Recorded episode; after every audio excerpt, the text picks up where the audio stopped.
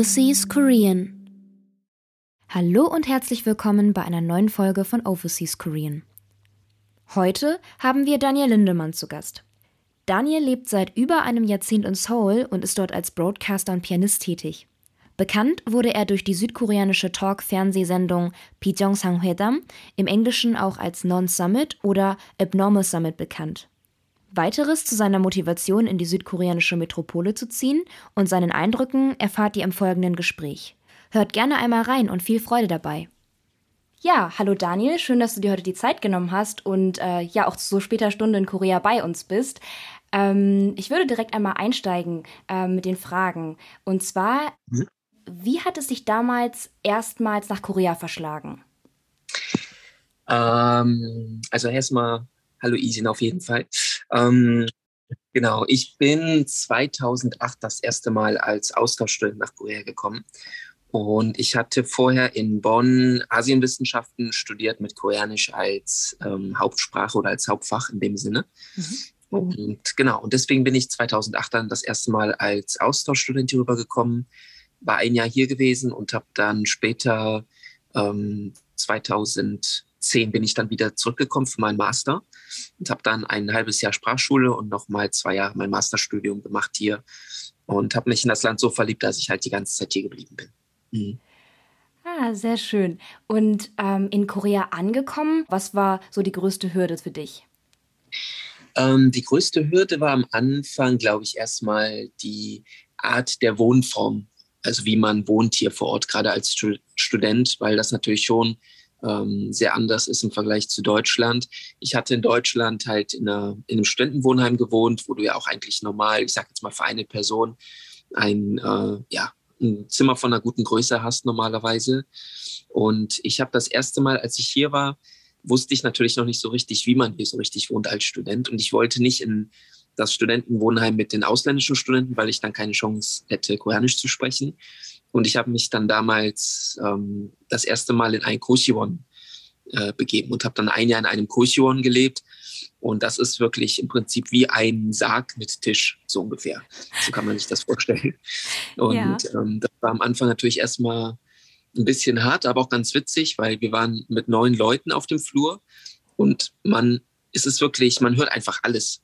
Das heißt, ich habe zum Beispiel bei dem Mädel, was neben mir gewohnt hat, in dem Zimmer neben mir, ich habe durch die Wand ihre ganze äh, Beziehungskrise mit ihrem Freund, habe ich alles quasi mitgehört, was sie da am Telefon alles erzählt hat und sowas. Und ja. von daher hat man, ja, das war so der erste Kulturschock, würde ich sagen. Und es ist natürlich schon eine Großstadt. Also ich war direkt in Seoul, bin halt in meinem Seoul geblieben. Und ähm, ist natürlich schon ein Unterschied von einer von einem kleinen Kuhdorf aus Deutschland dann in eine 10-Millionen-Stadt zu kommen. Das war natürlich schon ungewohnt aber auch ähm, super. Also war auf jeden Fall eine klasse Erfahrung. Ja, spannend. Vor allem auch, dass die Wände offensichtlich ja so dünn waren, dass man wirklich ja das ganze Privatleben der Nachbarn mitverfolgen konnte. Ja, ja. Und genau, vielleicht direkt anknüpfend an die erste Frage. Was hat dich dort gehalten? Du hattest jetzt mehrmals gesagt, ähm, dass du dich sozusagen so verliebt hast in das Land, dass du dort geblieben bist. Genau, was hat dich dort gehalten? Äh, es sind verschiedene Gründe. Also das erste einmal ist die Natur hier. Das Schöne an Korea finde ich, dass man eigentlich, selbst wenn man in Seoul ist, ähm, wirklich innerhalb mit dem Bus oder mit der U-Bahn innerhalb von 20 Minuten kommt man ratzfatz in die Berge. Und ähm, auch ans Meer bist du ja relativ schnell. Mit dem Auto in einer Stunde bis an der Westküste oder in zwei, drei Stunden bis an der Ostküste. Und einfach, dass egal wo man sich auf der Halbinsel befindet, dass man immer relativ schnell in den Bergen und am Meer ist. Das fand ich wirklich super. Das Wetter natürlich dann dazu. Und ähm, natürlich auch die ganzen koreanischen Freunde. Also äh, ich denke mal, die Menschen, das ist das, was mich am meisten hier gehalten hat, ähm, weil ich so viele Freundschaften hier geschlossen habe und äh, auch weil ich mein Hauptfach, dadurch, dass ich ja Asienwissenschaften studiert habe mit Koreanisch, dass ich das hier vor Ort einfach am meisten vertiefen konnte und selber halt auch ähm, immer halt gemerkt habe, dass ich mich hier immer weiterentwickle. Es ist sehr dynamisch Mhm. Manchmal natürlich auch stressig, aber ähm, dass ich mich selber halt hier wirklich in meinem Bereich halt weiterentwickeln kann, immer neue Erfahrungen mache. Und ich glaube, gerade wenn man im Ausland lebt, man lernt natürlich auch über das Land an sich, wo man ist, aber man lernt auch sehr viel über sich selber. Und das ist immer so dieser Diskurs, den man mit sich selber hat. Ich glaube, das ist immer ganz spannend über die Jahre hinweg. Mhm. Würdest du sagen, dass Korea so eine Art Heimat für dich geworden ist? Äh, auf jeden Fall. Es ist auf jeden Fall eine neue Heimat geworden. Ähm, es war anfangs, wenn ich auch manchmal Vorlesungen gebe oder so, also so, so Lectures, spreche ich auch immer sehr viel darüber. Ich sehe es so ein bisschen an wie eine Liebesbeziehung. Das heißt, am Anfang ist alles super toll, man kommt sich vor wie im Paradies, alles ist perfekt. Und dann mit der Zeit merkt man natürlich dann, dass dann auch ähm, ne, dann vielleicht ein paar ähm, ja, ich will jetzt nicht sagen negative Seiten gibt, aber halt ein paar Schattenseiten, die man vorher ähm, vielleicht nicht so erwartet hatte. Und aber über die Jahre hinweg merkt man dann einfach, wie sich diese Beziehung super vertieft. Und mittlerweile ist es halt so, am Anfang war ich immer total aufgeregt, wenn ich mit dem Flieger von Deutschland nach Korea geflogen bin. Es war immer total krass, oh cool, ich bin jetzt wieder da und so. Und mittlerweile ist es wirklich, als wenn ich mit dem Bus von der Schule nach Hause fahren würde, einfach. Also wow. es ist halt nicht mehr diese diese riesige Vorfreude oder diese Energie, die man halt hat vorher. Aber es ist halt so diese ganz, ganz tiefe, ich würde jetzt mal so sagen, Gelassenheit, mhm. die man hat, wenn man einfach nach Hause kommt. Also es ist echt eine zweite Heimat geworden. Und ja, man, immer wenn man in Incheon am, am Flughafen ankommt, man fühlt sich auf einmal zu Hause, weil man einfach alles kennt mittlerweile. Es ist auf jeden Fall eine Heimat. Richtig schön, auch wie du das so beschreibst. Und Gab es eine Krise? Und wenn ja, wie hast du sie überwunden? Hm. Es gab sehr viele Krisen für mich persönlich. Ähm, Krisen, weil ich nicht aus Korea weg wollte, aber weg musste, zum Beispiel. Ähm, das war bei mir direkt nach dem Masterstudium so gewesen, ähm, weil, äh, ja, aus verschiedenen Gründen, aber es war zu dem Zeitpunkt, war es für mich einfach super krass gewesen, weil ich auf jeden Fall hier bleiben wollte und alles Mögliche. Aber ich bin sehr froh, dass ich letztendlich dann doch für drei bis vier Monate nach Deutschland zurückgegangen bin, weil ich in der Zeit auch sehr, sehr wertvolle Erfahrungen in Deutschland selber gemacht habe. Von daher war diese Krise dann letztendlich doch eine super Gelegenheit und eine super Erfahrung für mich gewesen. Aber Krisen, die ich innerhalb Koreas hatte, gab es auch einige. Ähm, es gibt immer diese, diese Phasen, wo man zwischendurch manchmal denkt, was mache ich eigentlich hier? Oder äh, ist das überhaupt richtig, was ich hier mache? Und dann diese Phasen, wo halt ne, diese, diese Schattenseiten, wenn, wenn einem die vor Augen geführt werden, wo man dann auf einmal in diese Falle reintappt, dann zu denken, dass in Deutschland zum Beispiel alles besser wäre als hier. Mhm. Das heißt, es gibt dann diese, diese, diese Phasen, äh, wo man am besten einfach alles hinschmeißen möchte. Und ich hatte das das letzte Mal bei mir genau vor zwei Jahren gehabt ähm, weil ich dort wegen meiner Arbeit halt äh, ein paar äh, Momente hatte, wo ich sehr viele Hasskommentare bekommen habe von den oh. Koreanern. Ja. Äh, aufgrund eines Missverständnisses. Wir haben das später durch ähm, Zeitungsartikel und sowas alles wieder richtig gestellt. Es war wirklich ein Missverständnis. Aber die Hasskommentare, die ich damals bekommen habe, die waren, das war schon sehr, sehr krass. Das war schon ein großer Schock für mich gewesen und das war ein sehr, sehr tiefer Einschnitt, weil ich in dem Moment gemerkt habe, ähm, dass du diese, ja, wie soll man sagen, diese Liebe zu dem Land, die ich vorher hatte, dass sie einen sehr, sehr starken Einschnitt bekommen habe, dass ich alles aus einem sehr, sehr viel neutraleren Blickwinkel ähm, äh, betrachtet habe plötzlich. Zum Beispiel, ich habe dann, wenn ich abends in die U-Bahn eingestiegen bin, nur als Beispiel, dadurch, dass ja hier alle auf ihr Handy schauen, abends in der U-Bahn oder in, in den Bussen, mhm. auf einmal steige ich ein und denke, dass alle jetzt gerade irgendwelche Hasskommentare mir äh, zuschicken oder sowas. Das heißt, alle Leute, die in der U-Bahn sitzen und auf ihr Handy schauen, äh, nimmt man auf einmal unbewusst als Feind wahr. Mhm. Und das war schon sehr krass für mich kurzartig, weil die, die Kommentare, die ich damals bekommen habe, das geht wirklich auf keine Kuhhaut. Das war wirklich richtig, richtig krass. Naja, auf jeden Fall. Ähm, aber es ist dann halt die Zeit, die das, glaube ich, dann ein bisschen, die dann wieder so ein bisschen die Wunden heilt und wo man halt auch ein bisschen selber für sich dann sich wieder ein bisschen findet und sich denkt, ach komm, das war zu dem Zeitpunkt ein Missverständnis. Das sind wahrscheinlich irgendwelche äh, Keyboard, äh, wie sagt man hier, Keyboard-Ritter oder wie man das nennt, die, ähm, die einfach ein bisschen stresslos werden möchten. Und das sind nicht die, die Allgemeinheit der Koreaner. Und dadurch, dass ich jetzt auch immer wieder sehr, sehr viel Liebe und sehr viel ähm, Zuneigung der Koreaner erfahre, ist das jetzt mittlerweile auch wieder überwunden. Also ich glaube, Zeit halt somit alle Wunden und wenn man sich selber wieder ein bisschen darauf besinnt, dass das nicht alle sind, dann geht es einigermaßen. Ich verstehe. Also das heißt, in deinem Fall hatte das primär mit deiner Arbeit zu tun sozusagen. Ja. Also ich sag mal so, dass äh, die Krise, was das, ich sag jetzt mal, was der Autonormalverbraucher, der ausländische Mitbürger hier in Korea als Autonormalverbraucher ähm, mitbekommt. Das sind dann so Sachen wie zum Beispiel der Feinstaub, das Feinstaubproblem momentan, weil im Moment wirklich die Luft nicht gut ist. Mhm. Und das sind solche Sachen, wo man sich denkt, oh, ich habe mir eigentlich Asien alles mit Bergen und Tempeln, klarer Luft, Meditation und die Wolken am Morgen und sowas vorgestellt. Und dann ist man in einer 10 Millionen Stadt mit Smog und allem Möglichen. Das sind natürlich so Sachen, wo man dann auch wieder denkt, oh, ich will wieder so ein bisschen ich würde ganz gerne mal wieder in die Alpen oder irgendwie an die Nordsee, wo man einfach so richtig frische Luft hat. Das sind halt schon natürlich so Momente. Aber das würde ich nicht als Krise, sondern eher so als, ja, als kleine Hindernisse beschreiben, glaube ich. Mhm. Ich verstehe. Da kommt man drüber weg, da wird man sich dran, ja. Okay, das ist gut zu wissen. Ähm, ja, würdest du sagen von deinem Empfinden her, dass du akzeptiert oder integriert wurdest oder dich integriert hast? Oh, ist eine gute Frage. Ähm, ja, also ähm, sagen wir so, akzeptiert auf jeden Fall, integriert auf jeden Fall von meiner Seite her. Es ist immer die Frage, wie, die, wie das die Koreaner sehen. Also ich denke mal, dass ich schon als Deutscher, der Koreanisch spricht und jetzt hier auch im Fernsehen ist und auch sehr viel, ich sag jetzt mal, ähm, ja, gute, gute Resonanz hat bisher, ähm, auf jeden Fall ein Stein im Brett habe und auf jeden Fall auch in dem Sinne integriert bin.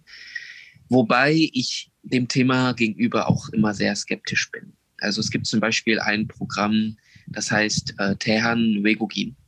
Das heißt, ähm, wirklich, also ausländische Koreaner heißt das Programm so übersetzt quasi. Und das ist ein Quizprogramm über Korea mhm. als so eine Variety-Show. Und ich, einer der Gründe, warum ich an diesem Programm nicht teilnehme, obwohl ich mehrmals gefragt worden bin, ist, weil ich den Titel nicht mag. Dieses Tehan-Begogin. Das heißt, ihr seid zu koreanisch, ihr seid wie Koreaner, aber ihr seid Ausländer. Mhm. Es ist halt immer diese, diese Mauer, die da besteht.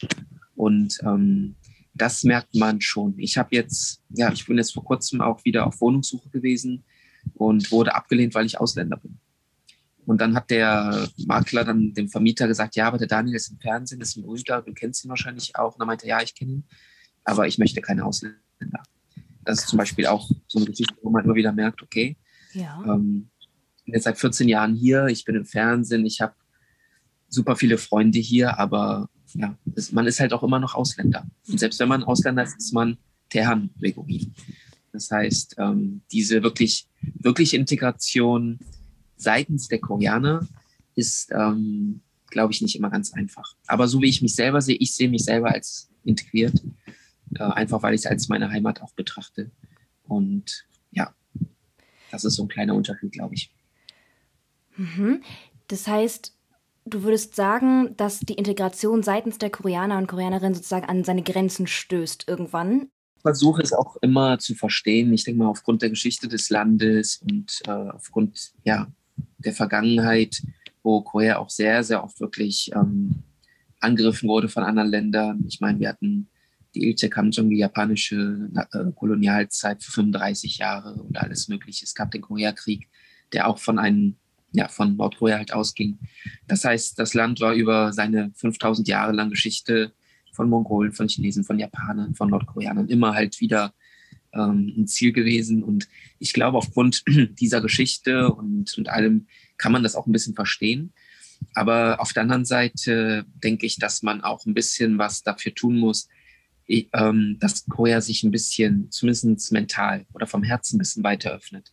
Mhm. Was für uns Ausländer, die hier waren, ein großer Schock war, war zum Beispiel, dass ähm, in der Flüchtlingskrise, dass zum Beispiel auch nur zwei Flüchtlinge aus dem Jemen wirklich Flüchtlingsstatus hier in Korea bekommen haben. Alle anderen wurden nur für kurzfristige Zeit, für maximal, ich weiß nicht wie viele Monate, kurz aufgenommen und sollten danach aber wieder weggehen. Und es wurde auf Jeju sogar sehr, sehr stark gegen diese zwei äh, jemetischen Flüchtlinge protestiert aus Angst davor, dass die ihre Kinder vergewaltigen oder keine Ahnung oder das oder die Steuer ausnutzen oder etc. Das heißt, in dem Sinne gibt es da schon sehr heikle Themen, mhm. glaube ich, und es ist, kommt auch immer sehr, sehr stark auf die Nationalität an. Ich glaube, als Europäer, auch als Deutscher, vor allem hat man natürlich immer einen Stein im Brett. Aber ähm, ich habe mir auch sagen lassen, für ja, von Ausländern aus anderen Ländern, sei es aus Südostasien oder äh, aus anderen Bereichen, natürlich auch China etc., äh, ist es nochmal eine ganz, ganz andere Geschichte. Deswegen versuche ich immer, das nicht zu verallgemeinern, dass Korea sehr, sehr offen ist oder dass Korea sehr, sehr verschlossen ist. es kommt, glaube ich, sehr, sehr stark auf die Nationalität und auch die, auf die Person. Danke für den ja sehr realistischen Einblick. Also das ist, glaube ich, auch auf jeden Fall spannend, weil wir in unserem Korean Workshop einige Studierende haben, die bald ihr Auslandssemester in Korea antreten werden. Und ähm, ja, von Ihnen soll ich übrigens auch fragen, so was ist dein Tipp, um einen möglichst koreanahen Aufenthalt zu haben? Weil du ja vorhin auch meintest, du wolltest nicht in dieses äh, Kursiumon, wo die ganzen ähm, internationalen Studierenden sind, um Koreanisch ja zu lernen. Und die haben einen ähnlichen Anspruch. Ich glaube, das werden die Deutschen, glaube ich, aber sehr gut machen, ist äh, natürlich versucht, so viel in Kontakt wie möglich mit den Koreanern zu kommen. Ähm, und öffnet euch für alles, was euch vorgesetzt wird, mehr oder weniger. Äh, das ist, glaube ich, das Beste, was man machen kann.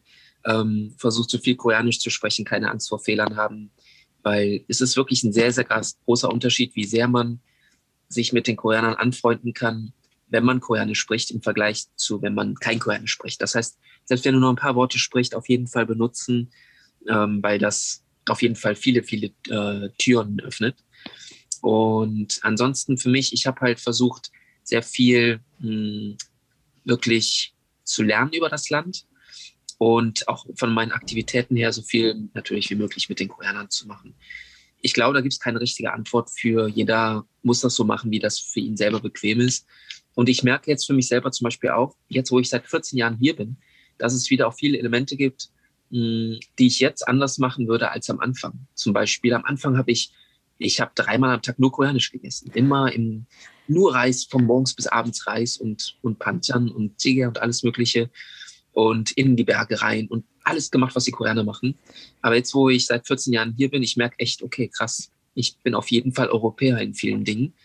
Und nach einer langen Zeit, man fängt auch an, das anzunehmen und auch diese Facetten beizubehalten, weil das auch dann dazu beiträgt, dass man länger auch hier bleiben kann wenn man sich zwingt, komplett wie ein Koreaner zu leben, damit aber nicht so richtig zurechtkommt, dann finde ich, sollte das auch nicht gemacht werden.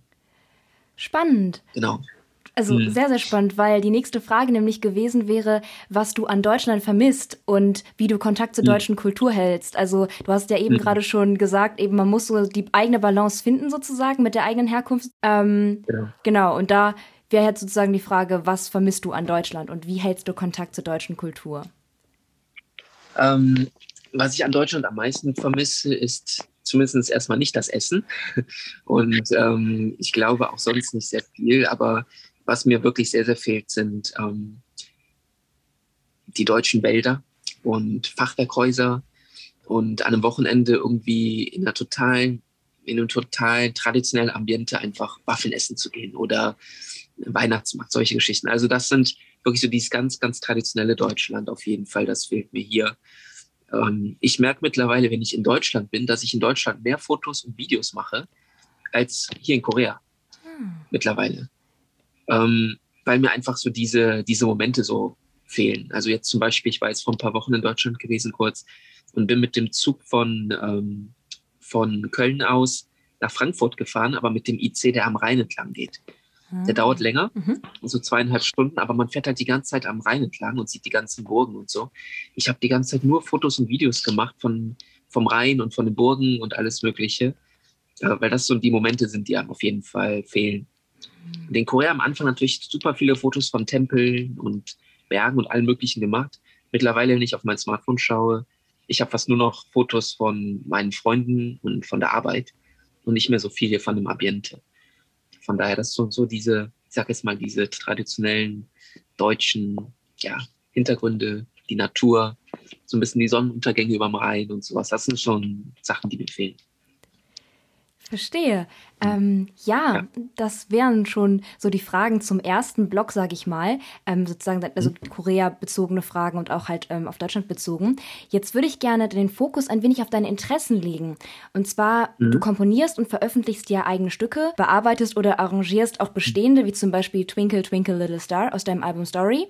Ähm, gibst Konzerte, betreibst Hapkido. Also, es ist vielleicht ein bisschen komisch, weil du weißt natürlich, was du alles machst, aber die Zuhörerinnen halt wahrscheinlich mhm. nicht. Ähm, trittst in genau.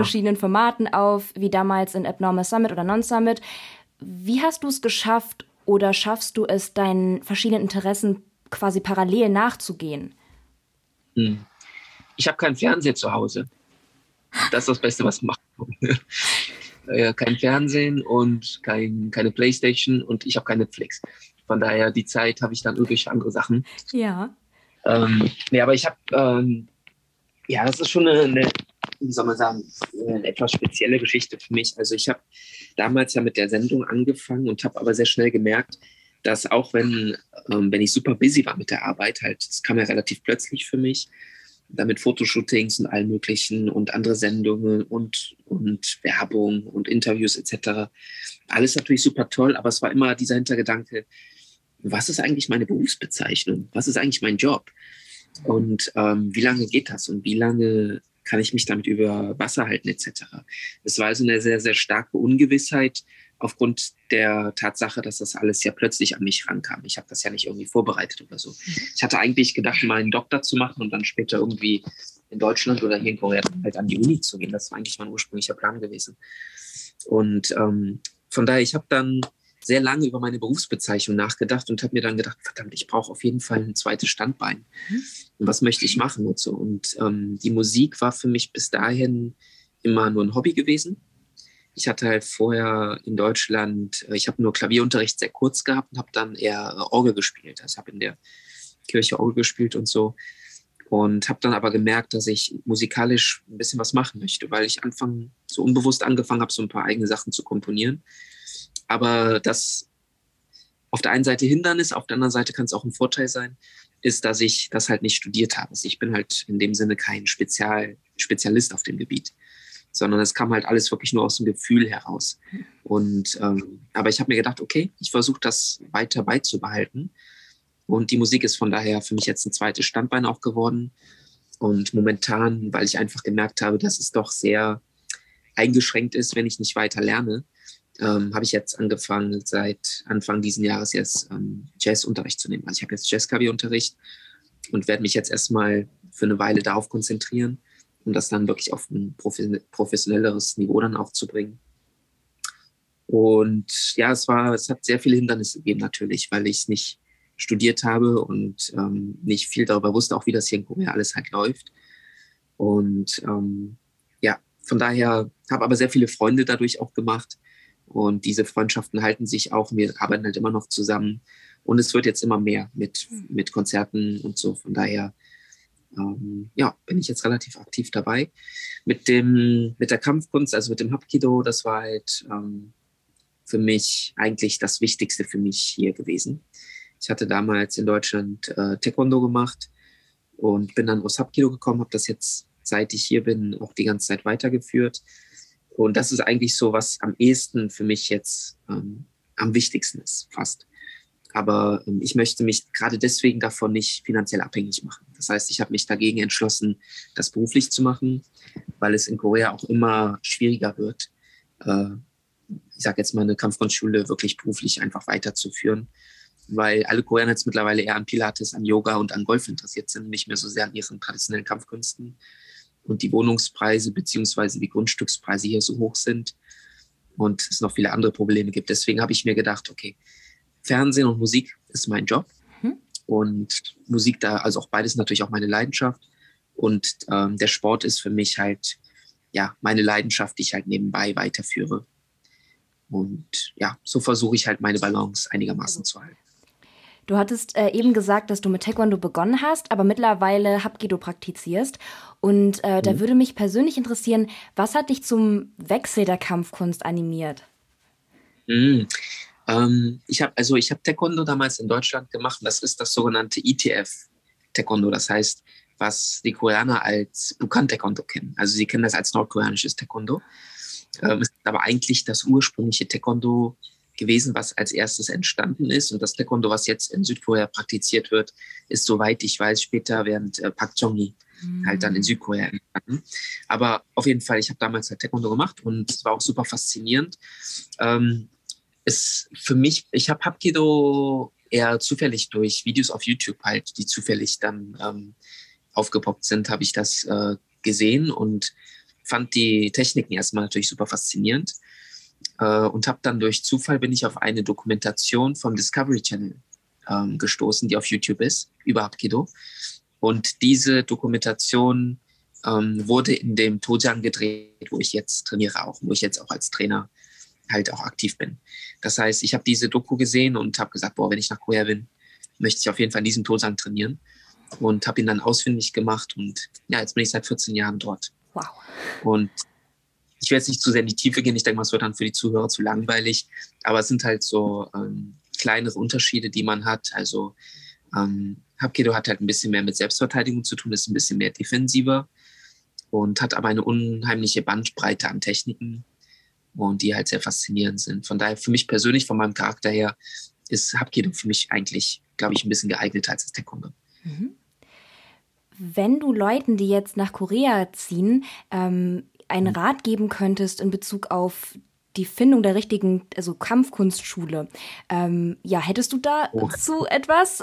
Also, oder hast du da ein paar Ratschläge?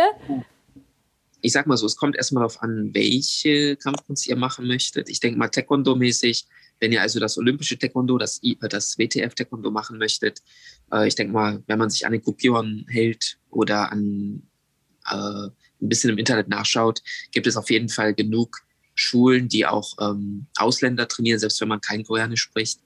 Und die haben auch viele englische Kurse, auch im Fukiwon und sowas, denke ich mal. Das heißt, wenn ihr wirklich das olympische Taekwondo, was hier, wofür jetzt auch Südkorea berühmt ist, trainieren möchtet, werdet ihr keine großen Probleme haben. Ich denke mal, da gibt es auf jeden Fall genug Sachen im Internet und es ist auch, soweit ich weiß, relativ ähm, systematisch auch alles gehalten.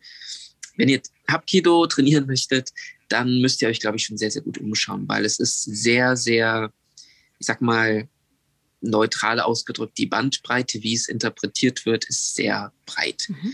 Das heißt, es gibt Schulen, die auch dann Rückwärtssaltos und alles mögliche an Akrobatik und Nunchakus und sowas alles unterrichten.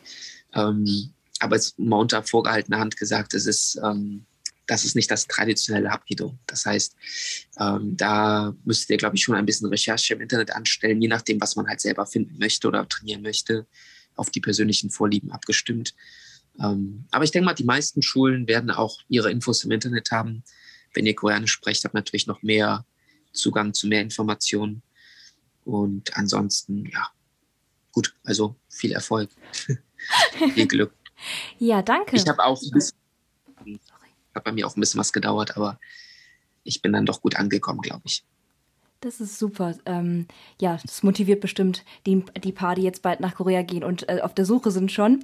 Ähm, genau. Genau, dann würde ich noch gerne auf deine Sprachfertigkeiten im Koreanischen ähm, ja zu sprechen kommen. Und zwar sind die, finde ich persönlich, ähm, außergewöhnlich und, und auch andere finden das. Also die sagen, Mensch, der spricht ja so toll Koreanisch, die halt vorher vielleicht auch noch nicht so viel von dir gehört hatten.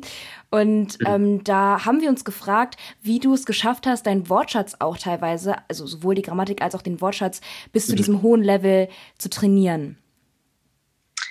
Ähm, das Beste, was man natürlich machen kann, ist in dem Land zu leben, gar keine Frage. Ähm, das ist natürlich meine erste Empfehlung. Die zweite wäre, ähm, ist erstens mal, also ich denke mal, dass das Sprachsystem, wie es zum Beispiel hier in Korea unterrichtet wird, die Sprachschulen, sind, glaube ich, sehr, sehr gut organisiert. Mhm. Von meiner, äh, von meinem persönlichen Empfinden aus. Wenn ihr, ich war jetzt zum Beispiel an der Kode, also Korean University und auch Yonsei Universität gewesen, an beiden Sprachschulen. Aber Sogan Day oder Ide haben auch sehr gute Sprachschulen auf jeden Fall. Und es ist sehr, sehr systematisch gehalten. Das heißt, das Beste, was ihr machen könnt, nach Welcome Sprachschule und so lange hier bleiben wie möglich und so viel anwenden. Das ist, glaube ich, der einfachste und beste Weg. Ähm, ansonsten, für mich persönlich, was mir sehr viel geholfen hat, ich habe mich im Internet ein bisschen umgeschaut nach Tipps, wie man Fremdsprachen besser lernen kann. Und da habe ich ganz gute Tipps gefunden. Ähm, zum Beispiel einer ist, ähm, sich dabei zu bewegen. Das heißt, viele Dinge, Wörter, die man, die man halt lernt, die so viel wie möglich halt mit, mit allen möglichen Sinnen halt zu erfahren. Das heißt, dass ich mich nicht nur hin, äh, hinsetze und dann zum Beispiel das Wort für Apfel einfach nur Sagua lerne, sondern ähm, dass ich mir einen Apfel nehme, reinbeiße, darauf höre, wie sich, wie sich das anhört und dabei zu mir selber sage, oh, Sagua Mashi, Irongo Goguna zum Beispiel. Mm. Dann wahrscheinlich würde dann erstmal jeder denken, man, der ist ja total von Sinn, total verrückt.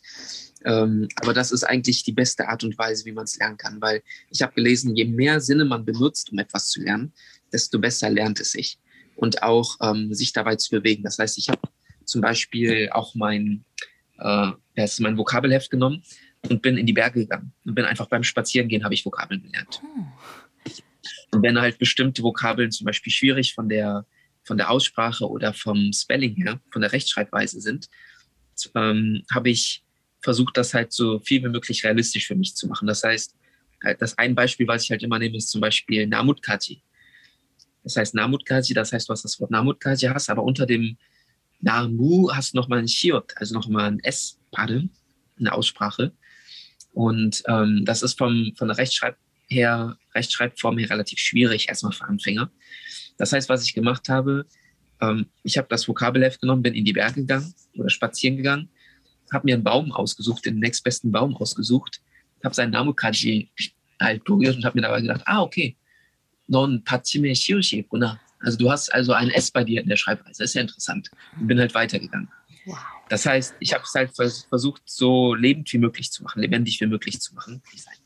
Zum Beispiel, ich habe damals in der Sprachschule, hat unsere Lehrerin uns gesagt, als wir das Wort gelernt haben für freundlich, äh, hat sie gesagt, ja, zum Beispiel, wenn ihr hier in das äh, Hyundai-Kaufhaus geht, da sind die Mitarbeiter sind sehr freundlich zu euch. Und ich habe das Wort halt gesehen und habe mir gedacht, ach krass, okay. Und bin dann nach dem Unterricht ins Hyundai-Kaufhaus gegangen und habe dann eine der Bediensteten dort gefragt, eine der Mitarbeiterinnen, Entschuldigung, wo habt ihr hier denn die Männerklamotten? Und hat sie gesagt, ja, auf dem sechsten Stock, Herr Kunde, so quasi, so gucken nehmen. Und da habe ich gesagt, oh, vielen Dank, Sie sind ja sehr freundlich. Das heißt, ich habe das Wort einfach direkt benutzt. Okay. Ja. Von daher, das sind halt so die, die Art und Weisen, wie man es, wie ich es halt versucht habe zu machen. Das heißt, es so lebendig wie möglich zu machen. Und ähm, dann ist es, glaube ich, auch ganz gut, sich das dann zu behalten. Würdest du sagen, dass Koreanisch für dich angenehmer ist zum Sprechen oder bist du es einfach mehr gewöhnt und deswegen kommt es sozusagen als erster Impuls durch? Ähm, oder hm. genau, wie ist das bei dir? Ähm, ja, ja, ich glaube schon, gerade weil ich heute den ganzen Tag auch äh, gedreht habe. Ah. Äh, deswegen, wenn ich jetzt halt den ganzen Tag benutzt habe, dann ist es natürlich erstmal ein bisschen einfach. Und bestimmte Ausdrücke sind einfach im Koreanischen viel einfacher oder viel schneller jetzt direkt zu sagen als im Deutschen. Mhm. An, andersrum auch genauso. Also ich habe auch natürlich auch Sachen, wo bestimmte Dinge mir im Deutschen, finde ich, die, die dann bestimmte Sachen ein bisschen schneller oder ein bisschen besser ausdrücken. Das kommt immer auf die, auf die äh, Situation an. Okay, verstehe. Ja, wir wären dann tatsächlich schon ähm, fast am Ende angelangt. Und unsere, also ja, spontane Abschlussfrage im Prinzip ist, ähm, was sind deine Zukunftspläne? Also mit, können wir noch hm. mit weiteren Facetten von dir rechnen? Oder ja, werden wir eine, ich sag mal, wie du es vorhin sagtest, professionelle Reform bei deinen ähm, Konzerten ähm, erleben? Genau, das ist erstmal mein größtes Ziel jetzt gerade. Also ich versuche mich musikalisch jetzt weiterzuentwickeln und ähm, das ist jetzt für mich erstmal mein, ja, mein größtes Ziel jetzt erstmal. Aber auch äh, die Fernsehgeschichten im Moment macht es auch sehr viel Spaß. Und ich möchte das auf jeden Fall auch weitermachen. Ähm, ja, in meinen drei Gebieten denke ich mal, die ich jetzt mache, halt mich weiter halt zu verbessern. Das sind so mein, das ist mein persönliches Ziel. Und irgendwann vielleicht mal an der Ostküste in Korea, vielleicht in Yangyang oder Gangneung, ein ganz, ganz kleines, deutsch eingerichtetes kleines Häuschen am Meer zu haben. Das wäre dann so ein Ziel für die nächsten 30 oder 40 Jahre vielleicht. schon. Ja, vielen Dank mhm. ähm, für das Interview. Es hat mir sehr viel Spaß gemacht und war bestimmt auch, auch für alle anderen, die zuhören, sehr, sehr interessant. Ähm, genau. Und dann wünsche ich dir noch einen schönen Abend, beziehungsweise eine gute Nacht und auf Wiederhören. Dankeschön, danke. Viel Erfolg für alle, die nach vorher kommen.